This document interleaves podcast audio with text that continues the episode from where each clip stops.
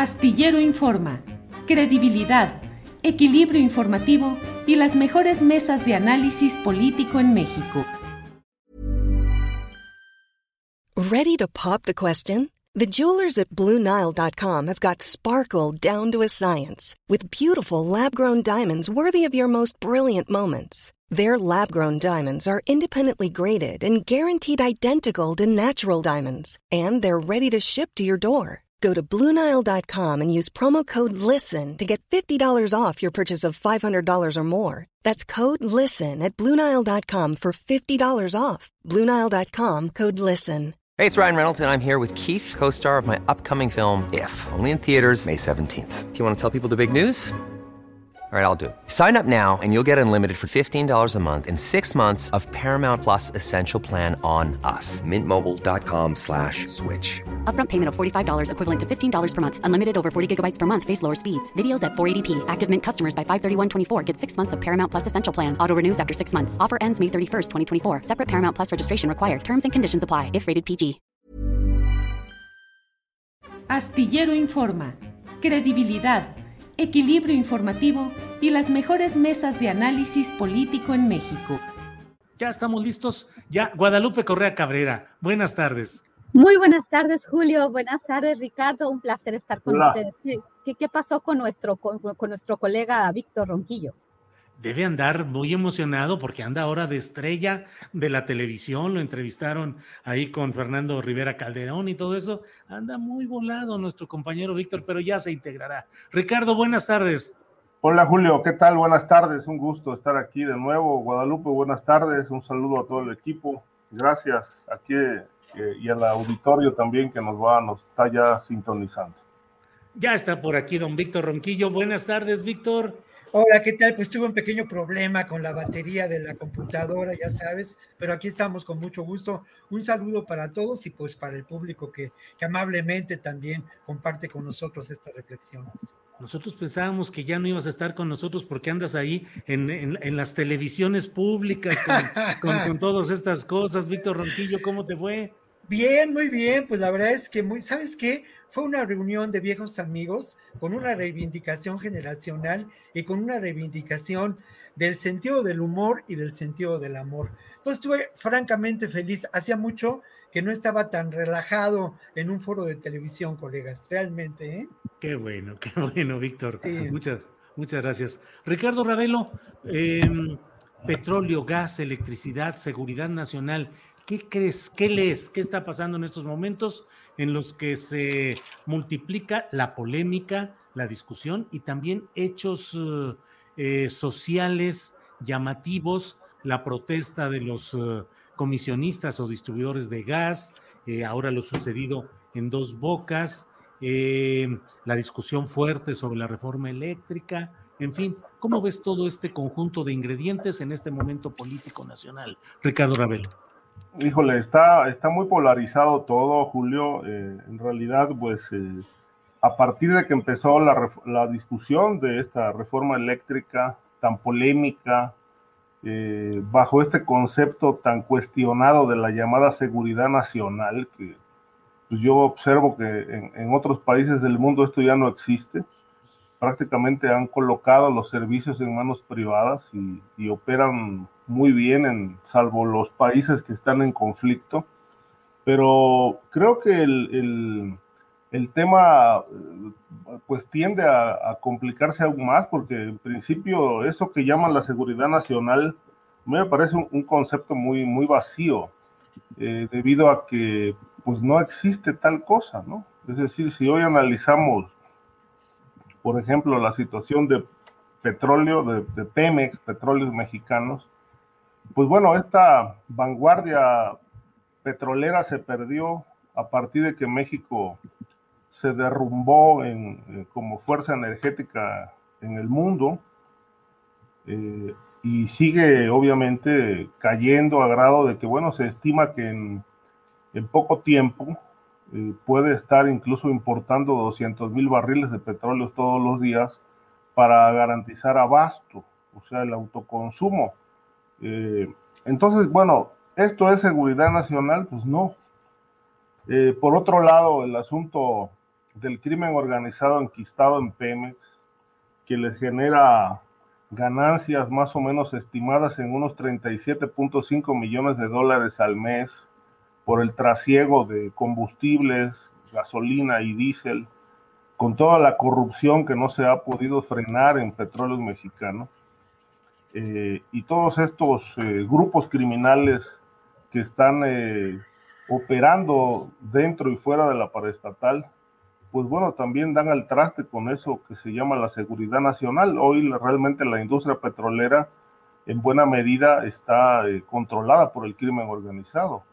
Y este fue uno de los puntos centrales de, la administración actual, de buscar realmente destruir las redes criminales que mermaban las ganancias de Pemex, porque además de la corrupción, que es un cáncer pues muy viejo eh, y que continúa lamentablemente, pues también el asunto del robo, el robo de los hidrocarburos, este, pues eh, genera mermas importantísimas, graves, ¿no? Para la economía del país y particularmente para una empresa que viene arrastrando pasivos y graves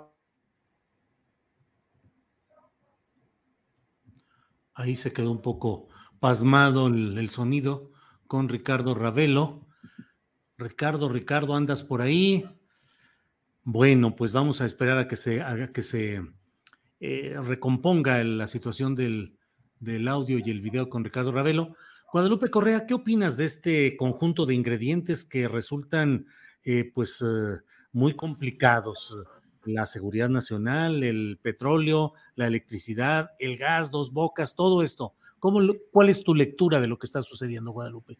Es un tema bastante complejo y me gustó mucho la perspectiva de Ricardo Ravelo al respecto porque lo ligó eh, básicamente al tema de la seguridad nacional.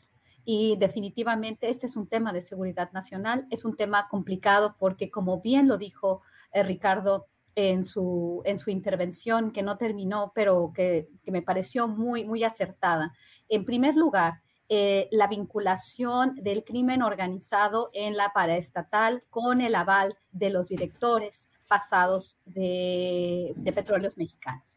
El robo grandísimo de combustible a través del huachicoleo con el conocimiento de personajes como Jesús Reyes Heroles y los, y los este, directores de Pemex que vinieron. Y bueno, no vamos a hablar de los Oya porque de acuerdo a, digo, ni, qué más no hablar de los Oya porque el, eh, en esos años fue donde el incremento en el robo de, de hidrocarburos en y en particular de combustibles de gasolina fue cuando, cuando se disparó, que fueron los primeros años del gobierno de Enrique Peña Nieto.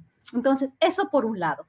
Por el otro lado, esta visión, esta, estos, dos, estos dos modelos energéticos le van a causar y le están causando mucho problema a este país, porque la visión nacionalista de alguna forma, esta, esta prioridad del gobierno mexicano, la construcción de la refinería de dos bocas, que va con todo y es uno de los principales proyectos, si no el área donde es, es el área más importante de, en, mi, en mi perspectiva del proyecto de la cuarta transformación. Recordemos que Andrés Manuel López Obrador, con sus adelitas, eh, se, se tenía y tuvo como un luchador social siempre eh, en la mira esta posibilidad de, que no se privatizara petróleos mexicanos. Y con esta construcción, pues, de la, de la refinería Dos Bocas, pues, hace patente su, su, pues, su modelo y su compromiso con eh, el hecho de que los recursos sean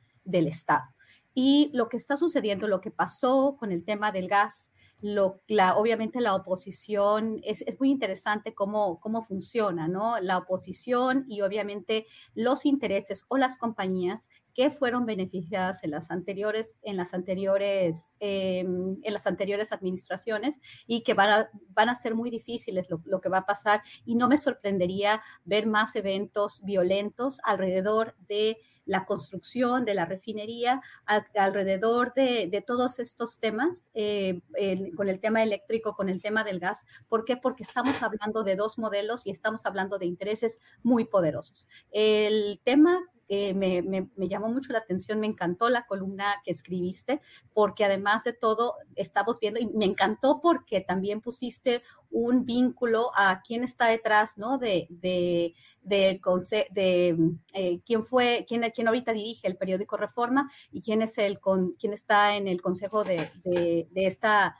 de, de dónde viene, ¿no? De INCO. Entonces podemos ver claramente a los jugadores, ¿no? A empresarios que obviamente no están con el proyecto de la cuarta transformación y cómo fue cubiertos, cómo fueron cubiertos los eventos alrededor de lo que sucedió con los trabajadores de ICA en la refinería Dos Bocas. Esto lo vamos a seguir viendo y ya es muy difícil saber cuando se trata de represión, cuando se trata de derechos de los trabajadores y cuando se trata realmente de un esfuerzo promovido por empresarios o promovido por las empresas este, que, que, han sido afectadas en sus, en sus intereses. Entonces es un tema de seguridad nacional y definitivamente el tema de los recursos naturales, el tema del acceso a los recursos, ¿por qué? Porque cuando son de, en, en, en su mayoría de empresas privadas, igual que la alimentación, igual que, to, que muchas de, de, cómo, cómo se nos puso en, en jaque durante este periodo neoliberal, esto también podría hacer, pero entonces hay un intento del Estado mexicano en, el actual gobierno de, revertir esta situación, pero se va a enfrentar con muchos, muchos, muchos problemas, ¿no? Entonces, eh, que no, no, no, quiero, podría hablar de, de, de todos estos este, fenómenos, de todos los, los sectores uno por uno, pero mejor le doy espacio a mis compañeros también para que hablen. Guadalupe, muchas gracias. Eh, Ricardo, te quedaste a la mitad del camino, entonces regreso contigo para el complemento. Sí, eh, yo pensé que nos, nos, habían bajado el switch. Pues gente, ya a veces lo hacen, pero no, no, no, no, no es cierto. No, no. Siempre, siempre estamos. Adelante, bueno, yo solamente terminaría con esto, ¿no? Esta cuestionada eh, seguridad nacional decía que, bueno, no es tal, porque en principio no México no tiene independencia energética, sigue dependiendo, y más ahora de, de la, las importaciones de hidrocarburos y el asunto de la, del crimen organizado vinculado al, robo de todo. Ricardo, le están bajando el switch a nuestro compañero Ricardo Ravelo. Ricardo, si nos escuchas, a lo mejor si quitas la imagen y dejas solamente el sonido.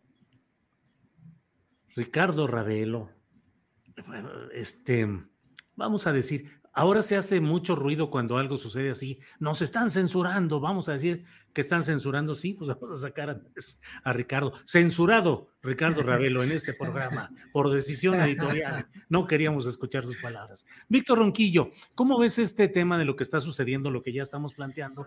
Pero lo ves como, Ricardo, ¿cómo vas? ¿Ya? Pues es que bueno. aquí hay altibajos, entonces, pero bueno. Pero adelante si quieres para que Víctor ya también participe y escuchemos su punto de vista. Si quieres, cierra con la parte final de lo que tengas, Ricardo, y ya pasamos con sí, Víctor. A ver, si se vuelve a cortar, ahora sí censurado. Y ya se cortó.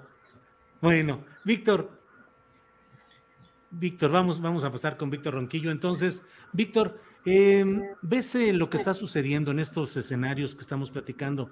La lucha natural de dos proyectos de nación, pero sobre todo el riesgo de que una de las partes, la que se sienta menos favorecida en términos legislativos o políticos, es decir, los opositores a los proyectos del presidente López Obrador, puedan optar por violentar o adulterar o distorsionar un proceso eh, pacífico y natural de pelea entre dos proyectos de nación?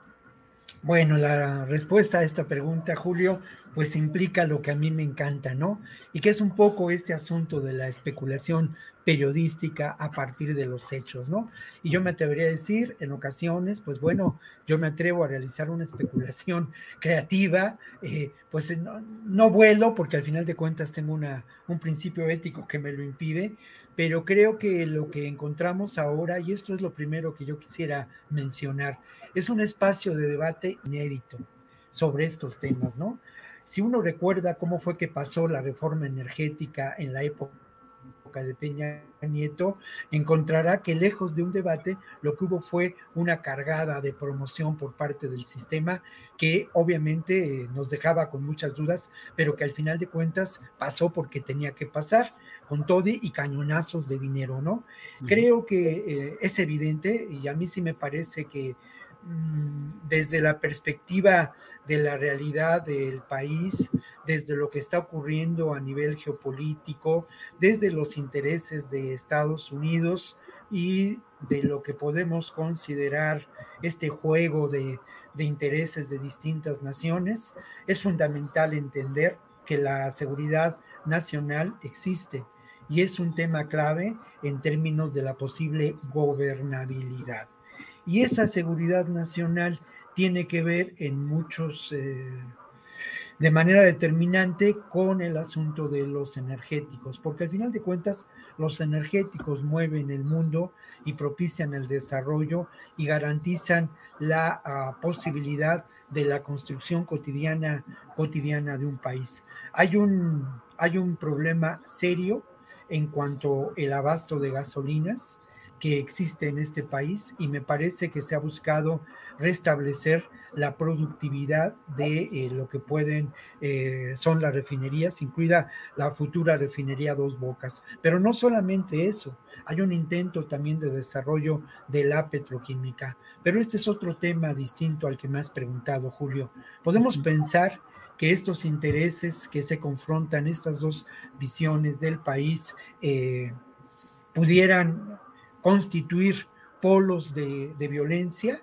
Bueno, sin duda la actuación por parte del gobierno es una actuación legítima, es una actuación avalada por 30 millones de votos y además, desde mi punto de vista, modesto punto de vista, me parece que la reforma eléctrica tiene, tiene sustento y que ha habido una escalada de desinformación, sin duda, y que yo lamento mucho la irrupción de algunas organizaciones no gubernamentales que lamentablemente, y esto me duele decirlo, ¿eh?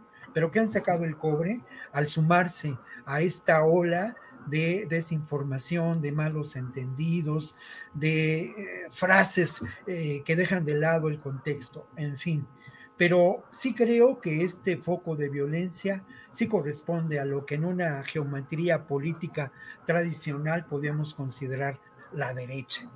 La derecha me parece que está a 5, 4, 3, 2 de iniciar acciones más eh, violentas de desestabilización a un proyecto de gobierno que atenta de manera determinante contra sus intereses. Está ahí clara la, la, investigación que, que hizo la colega Jesús Cervantes, ¿no? En términos de quiénes son los perjudicados por esta reforma eléctrica y cómo operaban eh, creo que, no hay lugar a dudas y que la información periodística se sustenta también en lo que es la información dada a conocer por parte del actual gobierno. ¿Qué puede seguir y qué puede continuar? Y lo otro, ¿eh? No, no, no, nos, no nos miremos y no contemplemos esta realidad de manera insular. Formamos parte de una realidad continental y de un mundo y de un mundo convulso después de la pandemia, de un mundo donde eh, la crisis del neoliberalismo, del capitalismo es evidente. Entonces también a mí me parece muy importante que en términos de este debate incluyamos la posición que guarda Estados Unidos, eh, Guadalupe ha sido muy insistente en los diferentes espacios en que yo la, he escuchado, en términos de que la relación México-Estados Unidos pasa sin duda y tiene toda la razón del mundo por el tema de los energéticos, por el tema del petróleo y por el tema del abasto de, de electricidad y toda la infraestructura que representa en términos no solamente en México, sino en Latinoamérica. Son temas eh, de mucha complejidad, pero creo que eh, hay un foco de violencia latente en la derecha de este país. Bien, Víctor Ronquillo, muchas gracias. Ricardo Ravelo, vamos a quitar la censura y vamos a dejar ya que digas lo que tú quieras. Ricardo, si quieres complementar lo que faltara del tema y te pido que inicies una, la ronda de preguntas sobre si realmente habrá digo, se, está difundiendo esta versión de que haya un acuerdo entre México y Estados Unidos para ir por el cártel Jalisco Nueva Generación y por su dirigente principal apodado El Mencho. ya el propio cártel Jalisco o, supuestos miembros del cártel Jalisco dijeron que se replegaban de Michoacán y que ellos no atacarán a la autoridad. En fin, lo que tú de, Con esa parte. Bueno, solo cerrar este, este, punto de lo de la reforma eléctrica, de lo energético. Eh, simplemente, bueno, eh, reiteraría que la, llamada seguridad nacional no ha existido. En las épocas panistas y priistas, pues el Pemex siempre estuvo saqueado, siempre estuvo a expensas del crimen organizado. Y obviamente creo que este, este romanticismo de pretender mantener la llamada rectoría del Estado sobre los recursos energéticos, pues bueno, es también una de las causas de este, de este grave problema que, que estamos enfrentando ahora. Eh, lo que sí queda claro es que, bueno, eh, petróleo va a seguir habiendo, este, porque el petróleo es básico para muchas, muchos eh, productos, para más o menos se calcula que son 30 derivados importantísimos del petróleo. Seguramente en 50, 70 años o más seguirá habiendo petróleo. Claro, lo cierto es que cada vez su uso y su demanda va a ser menor debido a, las, a los cambios en las tecnologías, eh, donde se está apostando por las energías limpias. Esa es la gran polémica también que hay en torno al tema de dos bocas, ¿no? Si, ¿Por qué a estas alturas, donde el mundo está dando una vuelta drástica en, en esta materia, pues se, está construyendo una refinería? Yo creo que puede tener su viabilidad, ¿no? Eh, claro, nos coloca en un contexto eh, como en, una posición un tanto de retraso frente al, resto del mundo, o muchos países del mundo, entre otros Noruega, por ejemplo, Alemania, eh, que están dando la, vuelta a las energías limpias, ¿no? Están apostando por esto y México se ha mantenido en una posición de resistencia.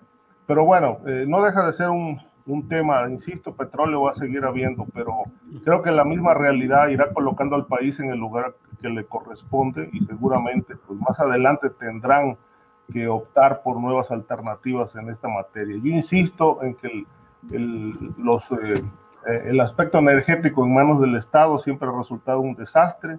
Desde mi punto de vista, la mejor opción es la privatización y que esto realmente se modernice eh, y sea un, se otorgue un servicio eficiente para todo el país, tanto en la producción petrolera y de gasolinas como en el tema de la energía eléctrica. Eh, por lo que respecta al tema del Mencho, pues llama la atención, primero que nada se confirma que el Mencho sí existe, porque bueno, se había manejado desde hace mucho tiempo que era un mito, que en realidad era una figura inventada, Pero bueno, ahora que surge este acuerdo de detenerlo o de buscar eh, capturarlo, pues bueno, creo que hay razones para, para ello, ¿no? La crisis eh, de, seguridad en, Michoacán me parece que es, es una emergencia, ¿no? Desde hace muchísimo tiempo, eh, por los niveles de violencia, por la ingobernabilidad que priva en esa entidad, porque las autoridades sin duda están, han estado rebasadas no de ahora, sino de hace muchos años sin capacidad de respuesta ante la criminalidad y sobre todo, bueno, eh, eh, con esta constante eh, uso del terror que, ha asolado a la gente y que los ha orillado a, desplazarse del territorio. Es inconcebible que, en un país como México, que se precia de tener avances en muchos aspectos, en democracia, todavía haya territorios como Michoacán donde el crimen organizado impone sus reales, impone sus decisiones, marca los tiempos en los que eh, debe trabajar la gente y si violan estas reglas les quitan los productos, etcétera. Ese es un, creo yo que, bueno, lo de Michoacán, eh, el crimen organizado se ha convertido en una suerte de Estado dentro del Estado. Este, es un poder paralelo que, lo ha trastocado absolutamente todo. Ahora, eh, la gran pregunta es, ¿la captura del, del Mencho pone fin al conflicto? Yo creo que no, porque el Mencho no es el cártel de Jalisco. El cártel de Jalisco es una megaestructura criminal, según ha descrito la DEA y la propia Secretaría de Seguridad Pública Ciudadana. Eh, es una empresa criminal que pues, está operando en 30 estados, 29 o 30 estados de la República, tiene un control eh, muy férreo desde Quintana Roo hasta Baja California, con esto que mencionábamos ahora, entre otras actividades, cerca de 22, 23 actividades delictivas, eh, particularmente de las más bollantes, pues es el tráfico de fentanilo, el tráfico de drogas sintéticas, el robo de combustibles.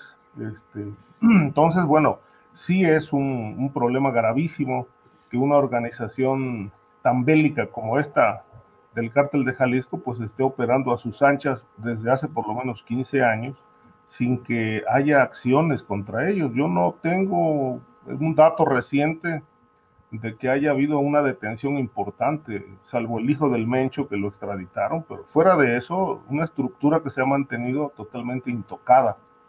Eh, y eso es bastante grave eh, en este momento para, para el país, porque me parece que ya en mucho ha superado a Sinaloa.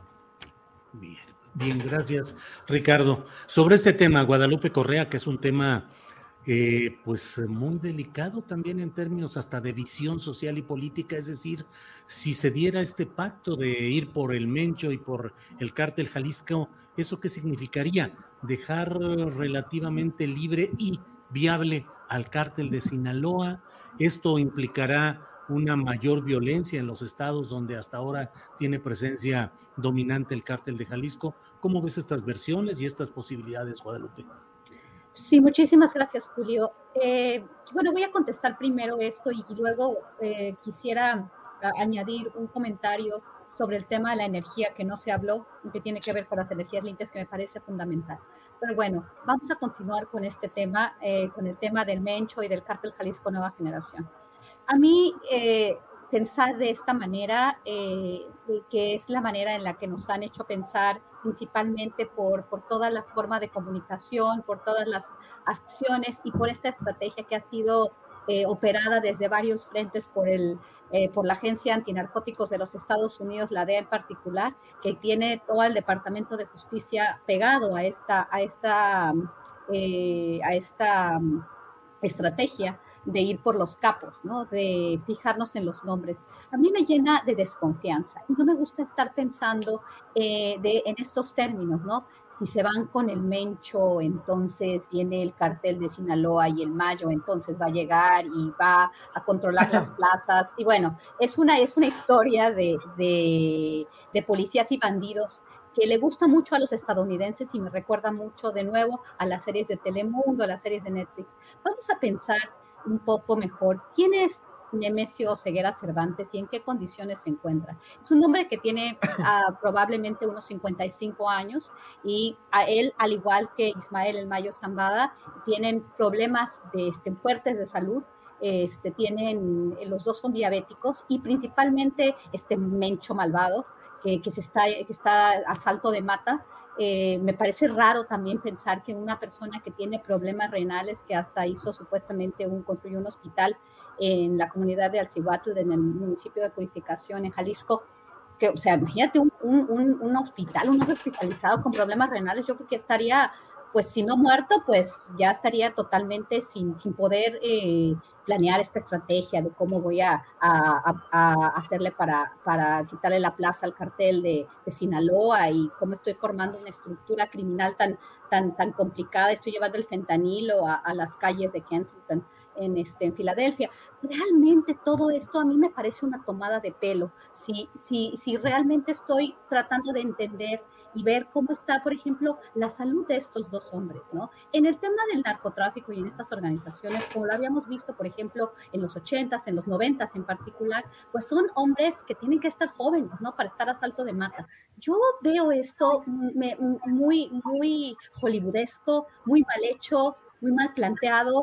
Eh, esto de subirle también la recompensa a Ismael El Mayo Zambada y querer ir sobre lo mismo, ¿no? Sobre los nombres, sobre los capos, cuando, como bien dice Ricardo Ravelo, son estructuras criminales mucho más complejas, mucho menos, eh, con una estructura mucho más horizontal, no vertical. Ya no estamos hablando de estas organizaciones de familias, ¿no? Donde el Chapo Guzmán y hijos del Chapo, pero se, seguimos con lo mismo Yo creo que, yo creo que aquí, y me preocupa bastante, porque eh, las, eh, y vamos a hablar de esto el día de hoy, ¿no? Las discusiones del viernes pasado supuestamente iban por un lado, pero yo veo que damos, que seguimos con lo mismo, ¿no? Seguimos pensando en el cartel Jalisco Nueva Generación, en la cabeza, seguimos pensando exactamente en lo mismo y quién lleva la batuta, el Departamento de Justicia de los Estados Unidos a través de la Agencia Antinarcóticos. Y vamos a hablar de esto un poco después. Quisiera nada más eh, reforzar un poco el tema de la energía algo que no, que, no, que no pude decir, que me parece muy importante,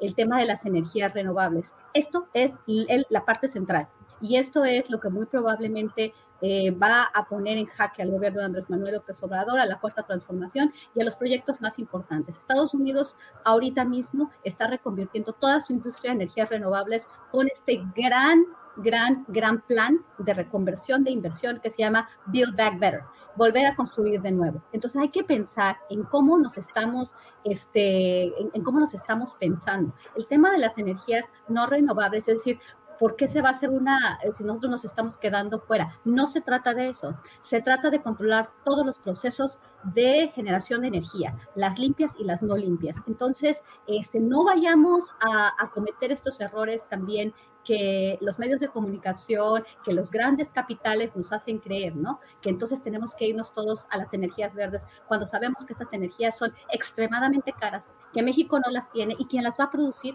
va a ser Estados Unidos para poder hacer posible el Build Back Better del Fondo, eh, del, del, Foro Económico Mundial este, aplicado en su mayor medida en los Estados Unidos. Gracias, Guadalupe, por todas estas reflexiones. Víctor Ronquillo, pues está usted muy pensativo escuchando aquí todo lo que se habla sobre este tema. Eh, ¿Qué opinas pues sobre esta eh, versión de que hay un acuerdo México-Estados Unidos para ir por el cártel de Jalisco y particularmente por el Mencho? Ya hago la pregunta a sabiendas de todo lo que se ha planteado aquí, eh, pero bueno, finalmente, ¿cuál es tu punto de vista, por favor, Víctor? Bueno, lo primero que habría que poner sobre la mesa es a quién beneficia realmente este tipo de, manejo y tratamiento de lo que podríamos considerar la estrategia de seguridad en los medios de comunicación. Y también ponerlo en el contexto de la reunión de alto nivel celebrada hace unos días en la Ciudad de México con el tema fundamental de la seguridad. Si atendemos a lo que se acordó en ese evento dado a conocer por los medios de comunicación, expresado en una conferencia de prensa un día después por el propio embajador de Estados Unidos, dicho en distintos momentos por el secretario de Estado y por el canciller Marcelo Ebrard, bueno, se transforma radicalmente, por lo menos en el discurso político, la llamada estrategia de la guerra contra el narco. La gran pregunta es si esto es posible. Si eso es posible en cuanto a la realidad económica y política de Estados Unidos, que sigue siendo, pues, ¿cómo llamarlo? El eje de dominio de nuestro país o la instancia política o el país que, que, que practica una hegemonía política en su área de dominio. ¿Es esto posible? Yo lo dudo realmente, ¿no? Y creo que lamentablemente esta estrategia y esta persecución contra el Mencho confirma que se continuará la estrategia de la guerra del narco bajo otras eh, posibles claves. Eh, la gran pregunta es qué pasará con los recursos de la Operación Mérida, pero yo quiero insistir en cuál es el escenario, y soy temerario, pero al final de cuentas en esta mesa nos permitimos este tipo de especulaciones y, en buena hora que así sea, ¿no? Pero ¿cuál es el escenario político en Estados Unidos y el escenario económico? No hay duda que el actual gobierno de Estados Unidos y el establishment de Estados Unidos sufre una de sus eh, mayores crisis. Lo que ocurrió en enero con la erupción, en enero de este año, que con la erupción de los blanquitos al Capitolio, nos da, nos deja expresó claramente esta crisis. Y la crisis económica, esto que menciona Guadalupe de construir de nuevo, procede precisamente esta, esta estrategia de una creciente crisis económica que se expresa no solamente en el ámbito de lo que podríamos considerar la extendida pobreza en Estados Unidos, sino en la realidad cotidiana de las clases medias cada vez más golpeadas. Entonces, esta, esta estrategia, que además forma parte también de este nuevo discurso político de estos nuevos acuerdos en términos de migración, a mí, por una parte, me parece que apunta a la urgencia de, de cambiar ciertos modelos, ciertos paradigmas, pero dudo mucho que esto se pueda llevar a cabo cuando lo que predomina en la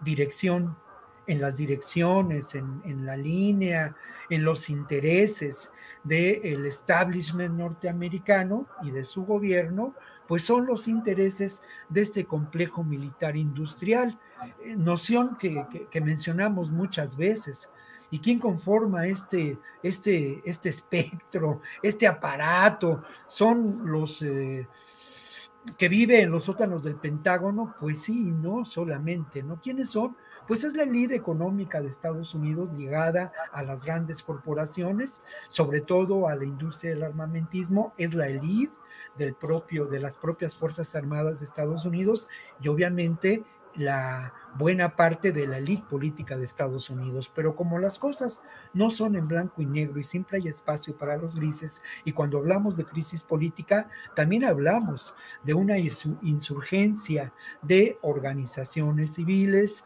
de eh, una gran... Eh, masa de la clase media, de liberales académicos que han mostrado su fuerza y su capacidad de decisión política y de irrupción en el escenario político de Estados Unidos. No olvidemos el Black is Matter, ¿no? O sea, esto, esto creo que nos debe hacer pensar. Entonces, bueno, creo que vivimos momentos interesantes donde debatimos todos estos elementos y me parece que esta supuesta persecución contra el Mencho y toda esta mitología de los cárteles, de su financiamiento, de su operación, pues conviene a quienes pretenden ojo, y ya lo mencionaremos al rato, ¿no? Mantener la guerra del narco y permitir la operación que sigue dándose además, esto es una, una falacia, que no, que no estén actuando de manera encubierta agentes de la DEA y, y, como lo han hecho siempre, pero bueno, todo esto justifica el que se siga operando como se ha seguido operando hasta ahora. Y ojo, ¿eh?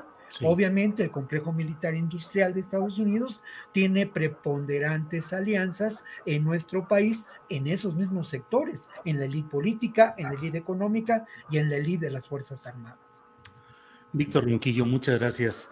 Eh, Ricardo Ravelo, de alguna manera ya lo hemos tocado, pero sí me gustaría para ser precisos en este tema ante el público, ante la audiencia, la reunión de días pasados entre pues, una delegación de alto nivel de Estados Unidos y la mexicana y el anuncio de decir adiós al plan Mérida y darle una bienvenida a algo ahora llamado entendimiento bicentenario.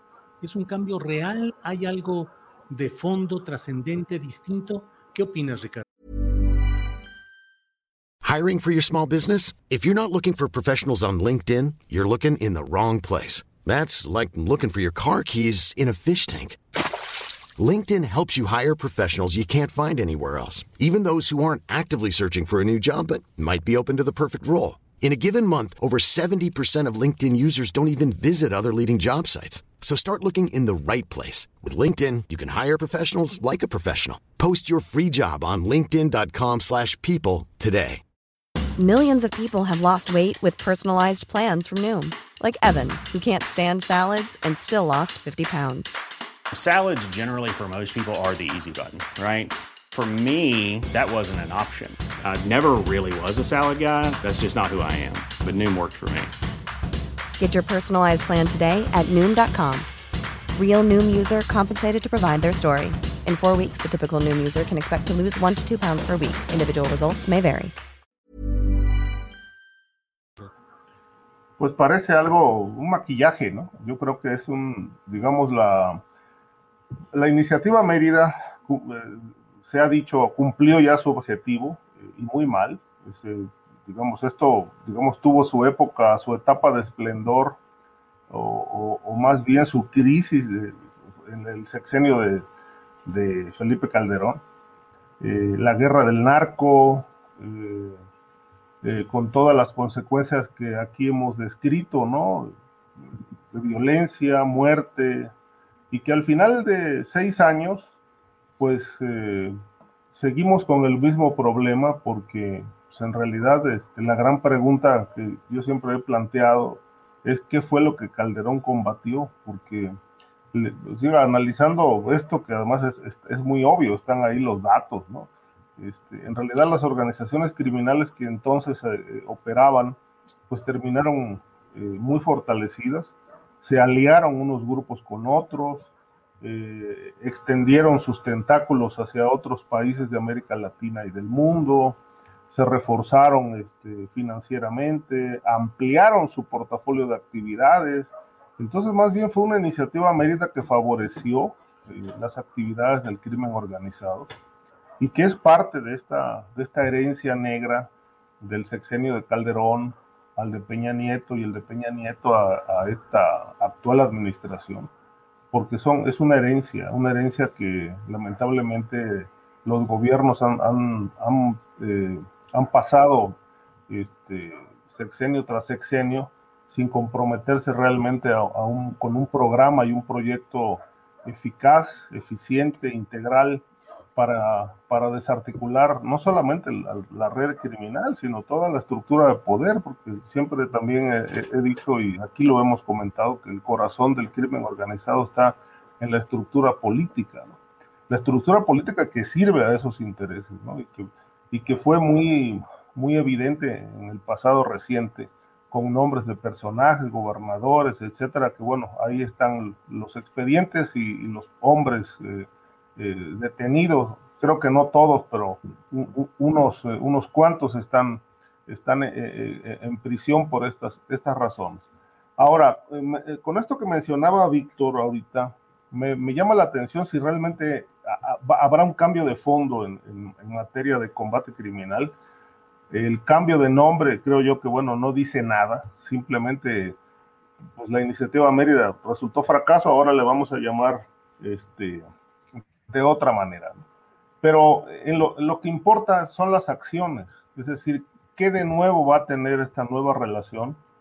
Eh, partiendo de la base de que, por ejemplo, ahorita se plantea como un, retorno a las viejas prácticas de ir por los capos. Guadalupe lo mencionaba.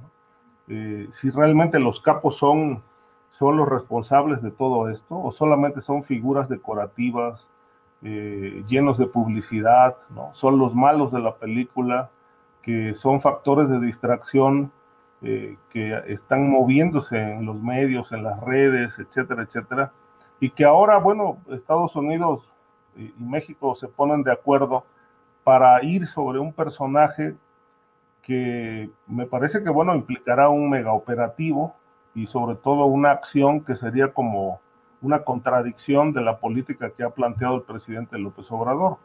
Eh, aquello de no detener a los capos, no ir por, no usar violencia, etcétera, eh, pues creo que con independencia de la falta de resultados, pues se ha mantenido congruente con una posición que, ahora con el planteamiento de, ir a capturar al Mencho como si este fuera la causa de toda la desgracia nacional, pues me parece verdaderamente aberrante, ¿no? No creo que se vaya a resolver. El Mencho no es el conflicto. El conflicto se llama el vacío de poder, el vacío de Estado, el vacío legal, porque aquí también lo hemos dicho hasta el cansancio, ¿no? Michoacán es un territorio que si algo lo caracteriza es el vacío legal, no se aplica la ley, hay impunidad, los hombres ligados al, digamos, al poder y al mismo tiempo a la criminalidad operan con, con mucha libertad, no se hace nada, no se actúa. Creo que si ahí se aplicara la ley, realmente las, las cosas fueran diferentes. No, no, va, no se va a resolver el conflicto michoacano ni de otra entidad eh, solamente por ir a detener a un personaje emblemático que los mismos medios de comunicación han inflado a, través de, vayamos a saber qué mecanismos para ir colocando en el imaginario colectivo eh, figuras eh, atractivas de esta índole, de, este perfil criminal para hacer creer a la gente que esa es la, causa de todo el, mal del, territorio. Entonces, ahora, con, esta, nueva, esta nueva política de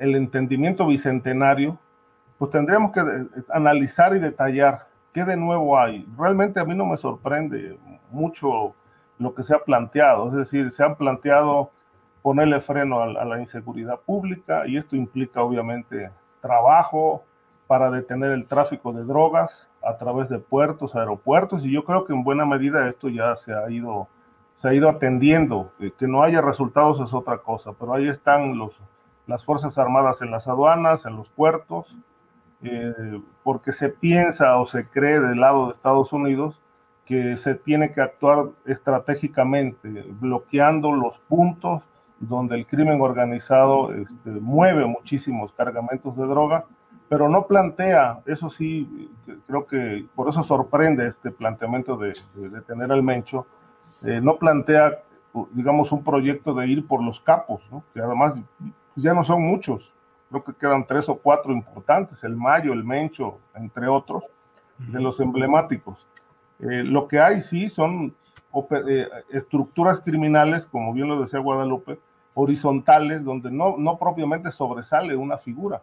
Eh, eh, es, una, es una tarea multidisciplinaria eh, que abarcan muchísimo territorio, generan muchísima violencia. Me parece que este, este aspecto de la violencia es lo que no se está atendiendo en, el país.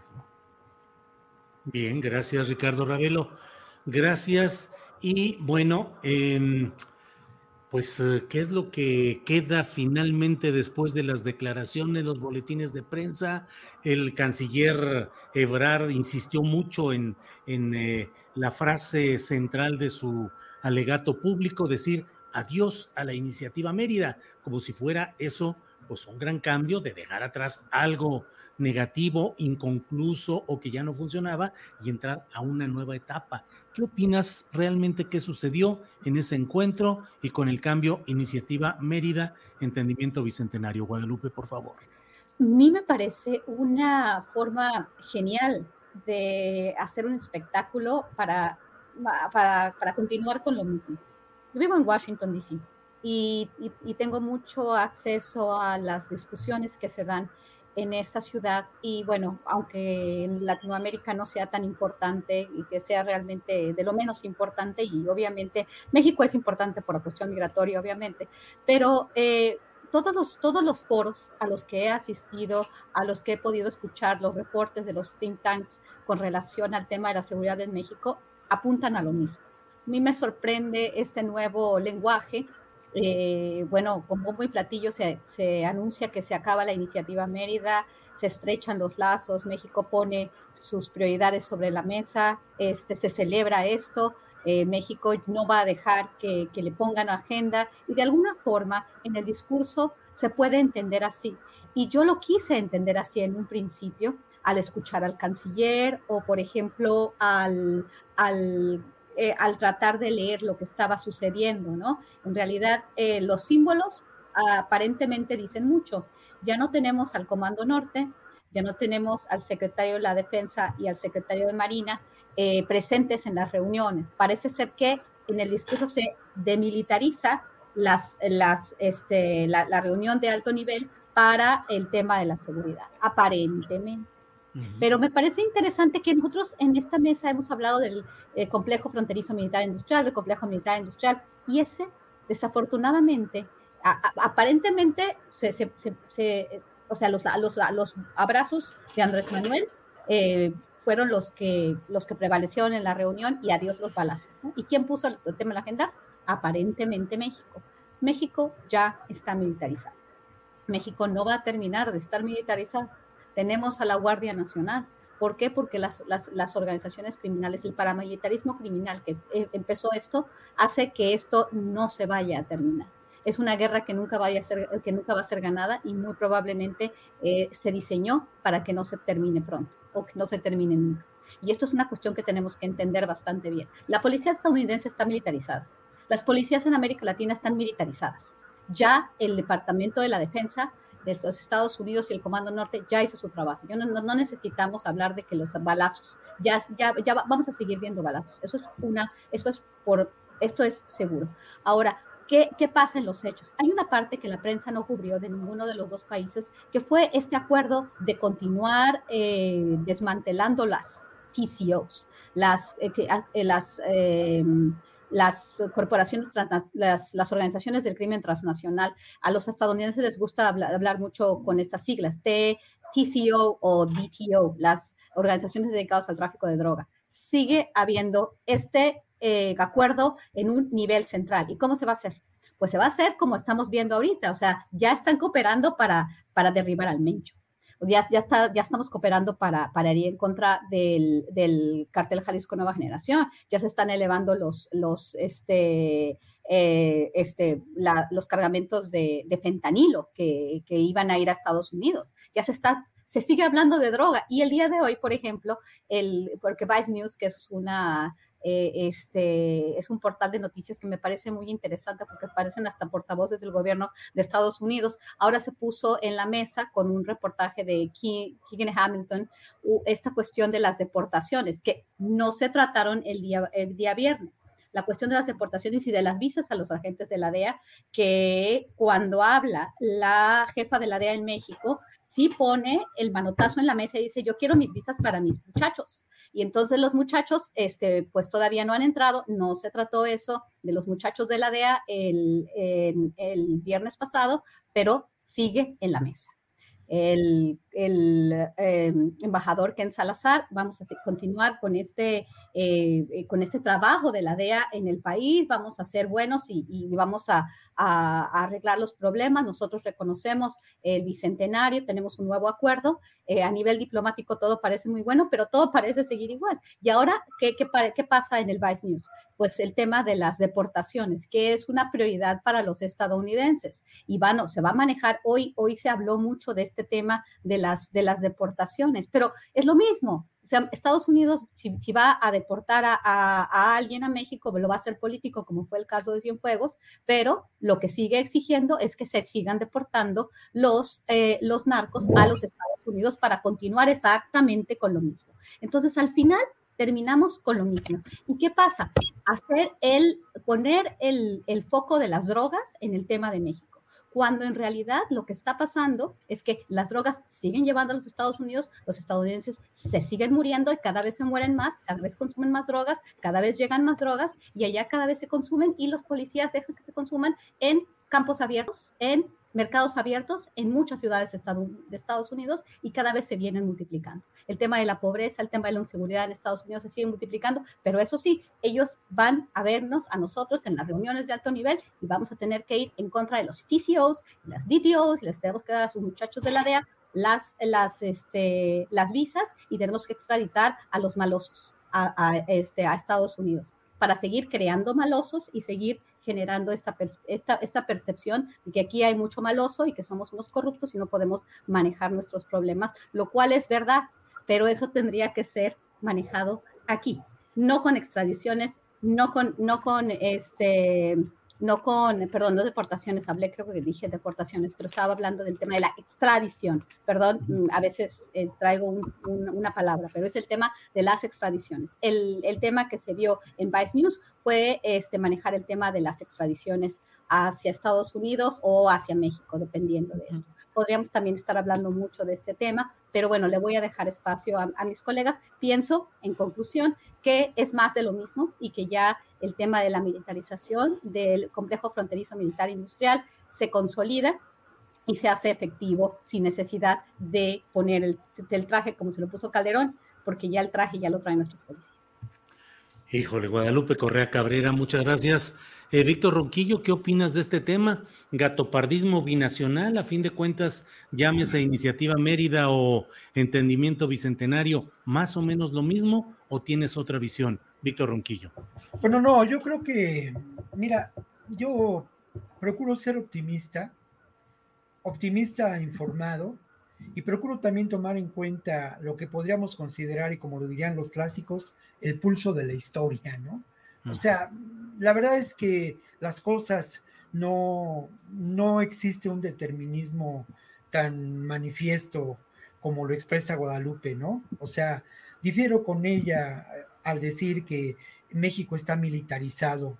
Las decisiones políticas, económicas, sociales no se toman eh, al amparo de las Fuerzas Armadas. Al amparo de las Fuerzas Armadas quizás sí, pero no las toman ellas, rectifico, ¿no? Eh, creo que por otra parte Mm, se ha hablado mucho, se habló mucho en estas mismas mesas sobre la ausencia de una estrategia del gobierno mexicano actual en función del combate a la criminalidad. Y bueno, yo intenté anotar algunos puntos ¿no? posibles de esa estrategia. Me parece que el cambio de paradigma de dejar atrás la seguridad en las relaciones México-Estados Unidos eh, es un hecho. Y es un hecho que queda demostrado en términos, por lo menos, de eh, el tema de seguridad y el tema de migración. El tema económico es otro, otro asunto que debe ser tratado y en donde sí es determinante el asunto energético. Gatopardismo, difícil, difícil de que ante sociedades que han mostrado una capacidad de movimiento, una actitud crítica, como ha ocurrido en Estados Unidos, como ocurre en México, esto se pueda dar, ¿no? Por otra parte, eh, pues ya, se vuelve una, una frase hecha, por lo menos de mi parte, ¿no? Y lo repito muchas veces, las, eh, lo viejo no acaba de morir y lo nuevo no termina de nacer.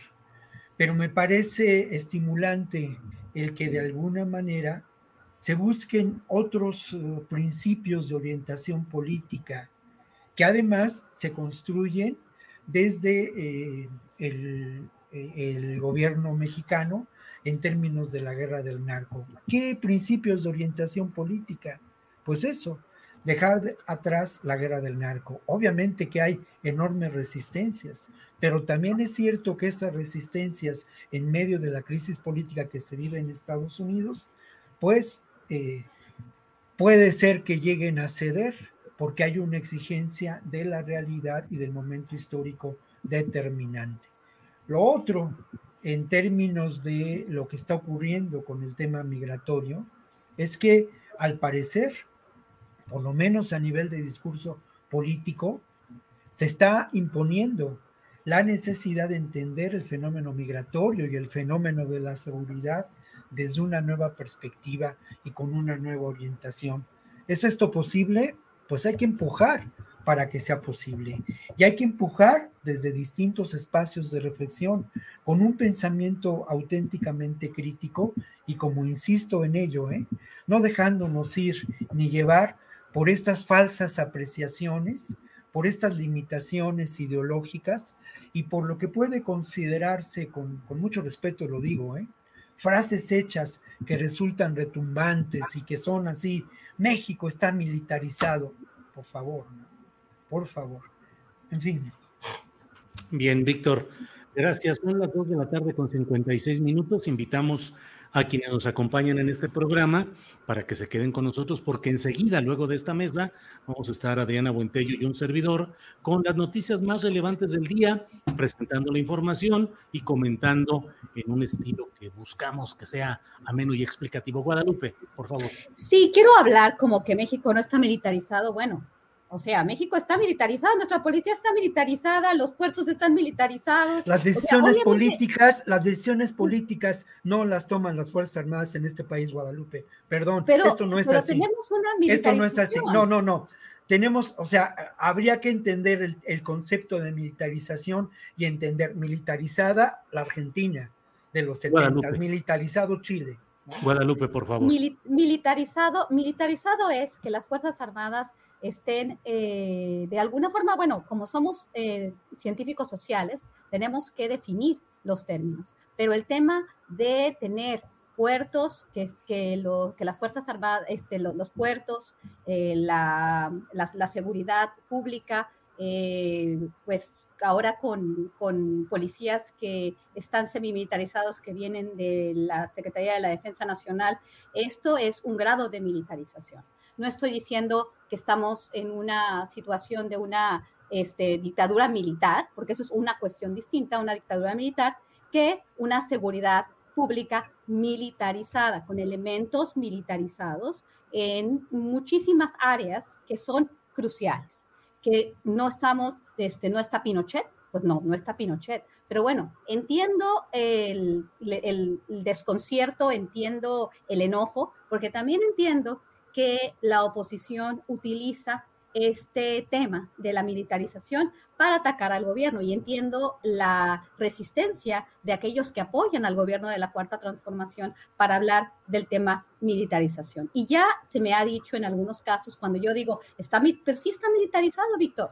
Víctor, tenemos al... A ver, acepto, no, no, no, acepto Guadalupe, Guadalupe adelante y ahorita Víctor, ahorita tienes la oportunidad. Ajá, tenemos, tenemos, tenemos, tenemos elementos militares en áreas claves de nuestra, de, de, nuestra seguridad que antes no teníamos.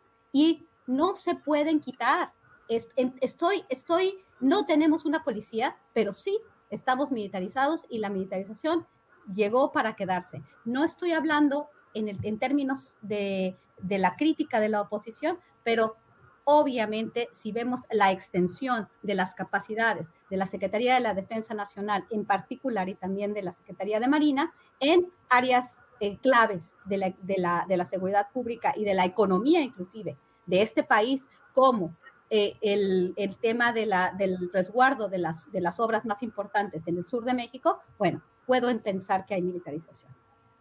Víctor, por favor yo acepto el matiz que le das y una cuestión es la militarización como tal de un país y otra cosa es la militarización de la seguridad. Insisto mucho en ello, ¿eh? la diferencia es, radical y profunda. Las decisiones políticas y económicas en este país no la toman las Fuerzas Armadas ni la cúpula de las Fuerzas Armadas. Esto me parece determinante. Obviamente yo he sido uno de los constantes críticos a la militarización de la seguridad, a la ineficacia de la Guardia, de la Guardia Nacional. Eh, y, estoy de acuerdo en ello, pero me parece que lo, la, tu matización, eh, lo que, lo que matizas es muy importante, ¿no? Y sí, militarizar un país quiere decir la cúpula militar toma las decisiones económicas y políticas. Y esa cúpula militar en este momento no ocupa ni la Secretaría de Hacienda, ni ocupa tampoco la Secretaría de Gobernación, y menos aún está en la presidencia del país. E, e, esto es lo que yo pienso, pues, ¿no? Gracias, Víctor. Ricardo, ahora te ganaron la polémica que siempre se pone al final del programa con planteamientos que tú haces. Pero, ¿qué opinas sobre esta discusión o esta, estos puntos de vista de Guadalupe y de Víctor, Ricardo? Es decir, del tema, del tema en sí de la militarización o no de nuestro país. Ya censuramos de nuevo a Ricardo Ravelo. Ricardo querido, eh, bueno, pues, eh, ¿qué les digo? Son las 3 de la tarde en punto.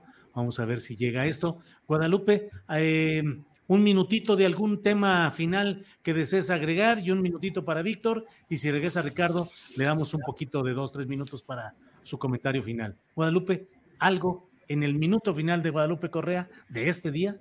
Sí, este, bueno, también la cuestión de la reforma eléctrica va a ser muy importante y creo que ya lo dijimos este, en, tiempos pasados, pero el tema del litio, estamos, estamos hablando del tema de la refinería, eh, el litio y las energías renovables, eh, yo creo que va a ser eh, lo más importante, ¿no? Otra cuestión que es muy importante también, eh, que de la cual no, no hablamos bien, pero del papel protagónico que tiene el canciller en estos temas, ¿no? En, particular de la, de la reunión que tuvimos, que, la reunión de alto nivel que sucede el viernes. Eh, yo creo que corremos el riesgo que en la Ciudad de México y en cuestión de política exterior, con miras a llegar a la presidencia de la República, pues se descuiden las áreas importantes y que trabajen estas personas en temas, eh, más bien, en, construir una imagen para llegar al 2024 y eso sería como muy, muy, muy,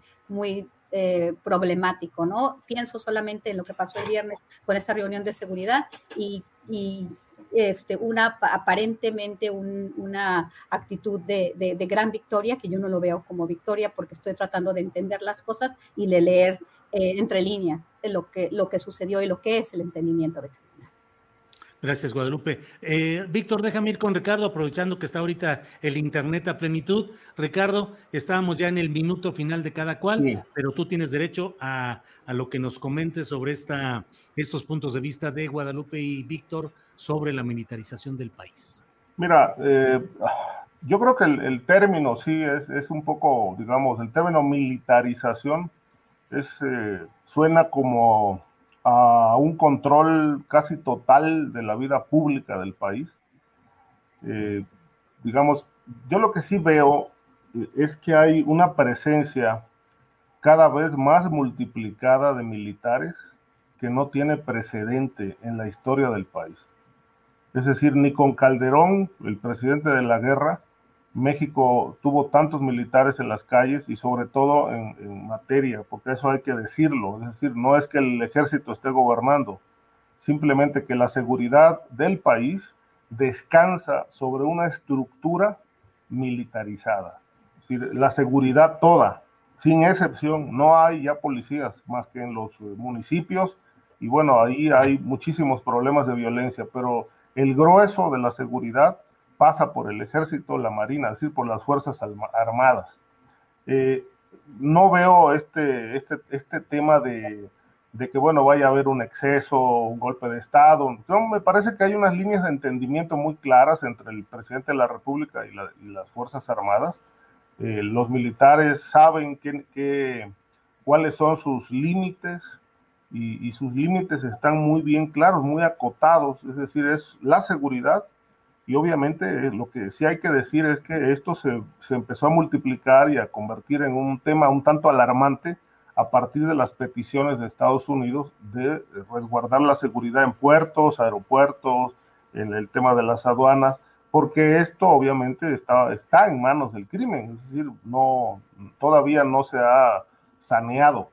Eh, sí, son, son dos cosas distintas, ¿no? Es decir, un país militarizado quiere decir que tiene el control total de la vida pública y gubernamental. Este no es el caso de México, pero sí, sí vemos que, que la presencia no tiene precedente. Eh, y esto sí ha, se ha, ha, generado muchas suspicacias, críticas, escándalo de que se está militarizando el país. No, en todo caso, lo que yo creo que el concepto puede ser un tanto elástico y decir se ha militarizado la seguridad pública, es decir, estos temas del combate al crimen, la presencia, obviamente no pueden actuar ni disparar ni siquiera al aire, pero la presencia sí está y es bastante fuerte, lo insisto, ni con Calderón vimos esta situación. Yo creo que sí eh, hay una diferencia, eh, una diferencia clara ahí, ¿no? Este, que esperemos que, bueno, se mantenga, se mantenga las Fuerzas Armadas en ese límite, ¿no? Porque bueno, mencionaban el caso de Argentina, no, no, no son, no son las condiciones de Sudamérica, ¿no? Pero bueno, eh, se ha dicho, hay que tener siempre eh, las alertas encendidas porque, bueno, así empezaron otros países y luego terminaron, terminaron gobernando y tomando el poder. Eh, esto no lo veo en el caso mexicano. Gracias, Ricardo Ravelo. Víctor Ronquillo, le toca un minuto para cerrar nuestro programa de este día que ya estamos en la parte de salida, agradeciéndoles a todos su participación y su ilustración, la luz que nos dan sobre todos este, estos temas. Víctor, ¿qué nos comentas? Eh, coincido con Ricardo, ¿no? En, en, términos de lo que ocurre. Coincido también en su preocupación.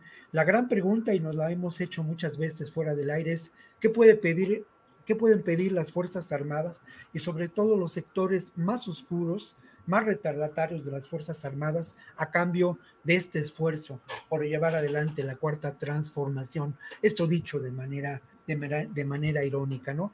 Y luego lo otro, yo quisiera mencionar eh, eh, dos elementos que tendrían que haberse tratado en esta mesa de alta seguridad o esta mesa de gran... Eh, en México, entre México y Estados Unidos. Mira, creo que el gran tema y, la, y el, el eje del núcleo de lo que genera violencia, criminalidad en este país tiene que ver con un suprapoder, un suprapoder constituido por las, por las fuerzas políticas, por el campo de lo político, por el campo de lo policíaco, por el campo eh, sin duda criminal y por el campo de las élites en, distintas regiones y con distintas características del país. Y el otro gran tema que tendría que haber sido tratado y el que tendría que tener eh, relevancia eh, en muchos ámbitos para quienes reflexionamos en torno a estos temas, pues es la, la calidad de esta maquinaria burocrática criminal que es la Fiscalía General de la República.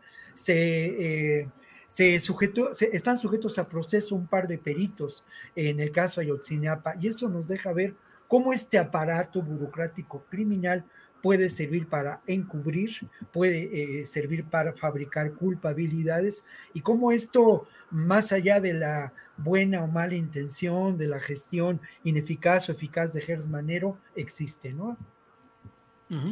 Bien, pues eh, Ricardo Ravelo, muchas gracias, buenas tardes y hasta la próxima. Igualmente, Julio, gracias. Fue un placer acompañarlos en esta mesa. Un saludo también a mis compañeros Guadalupe y Víctor eh, y para el auditorio que nos siguió. Gracias, Ricardo. Guadalupe Correa Cabrera, muchas gracias. Buenas tardes y hasta la próxima. Muy buenas tardes, Julio, Víctor y Ricardo, y a todos los que nos siguen en este, en este canal y, para, y en esta mesa. Muchas gracias. Gracias, Víctor Ronquillo. Gracias, buenas tardes y ya pronto nos veremos. Ya pronto nos veremos. Un abrazo para todos y muchas gracias y acá estamos. Sí, señor. Gracias. Buenas tardes. Gracias. Para que te enteres del próximo noticiero, suscríbete y dale follow en Apple, Spotify, Amazon Music, Google o donde sea que escuches podcast. Te invitamos a visitar nuestra página julioastillero.com. When you make decisions for your company, you look for the no-brainers. And if you have a lot of mailing to do, stamps.com is the ultimate no-brainer. It streamlines your processes to make your business more efficient, which makes you less busy. Mail checks, invoices, legal documents, and everything you need to keep your business running with stamps.com. Seamlessly connect with every major marketplace and shopping cart. Schedule package pickups and see your cheapest and fastest shipping options from different carriers. With rates up to 89% off USPS and UPS rates. And with the Stamps.com mobile app, you can take care of mailing and shipping wherever you are. Make the same no brainer decision as over 1 million other businesses with Stamps.com. Sign up with Code PROGRAM for a four week trial, plus free postage and a free digital scale. No long term commitments or contracts. That's Stamps.com. Code Program. ¿No se merece tu familia lo mejor? Entonces, ¿por qué no los mejores huevos? Ahora, Egglands Best están disponibles en deliciosas opciones. Huevos clásicos, de gallina libre de jaula y orgánicos de Egglands, que ofrecen un sabor más delicioso y fresco de granja que le encantará a tu familia. En comparación con los huevos ordinarios, Egglands Best contiene la mejor nutrición como 6 veces más vitamina D, 10 veces más vitamina E y el doble de omega 3 y B12. Solo Egglands Best. Mejor sabor, mejor nutrición, mejores huevos. Visita egglandsbest.com para más información.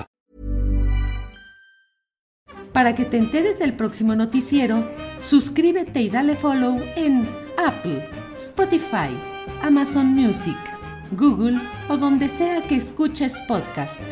Te invitamos a visitar nuestra página julioastillero.com.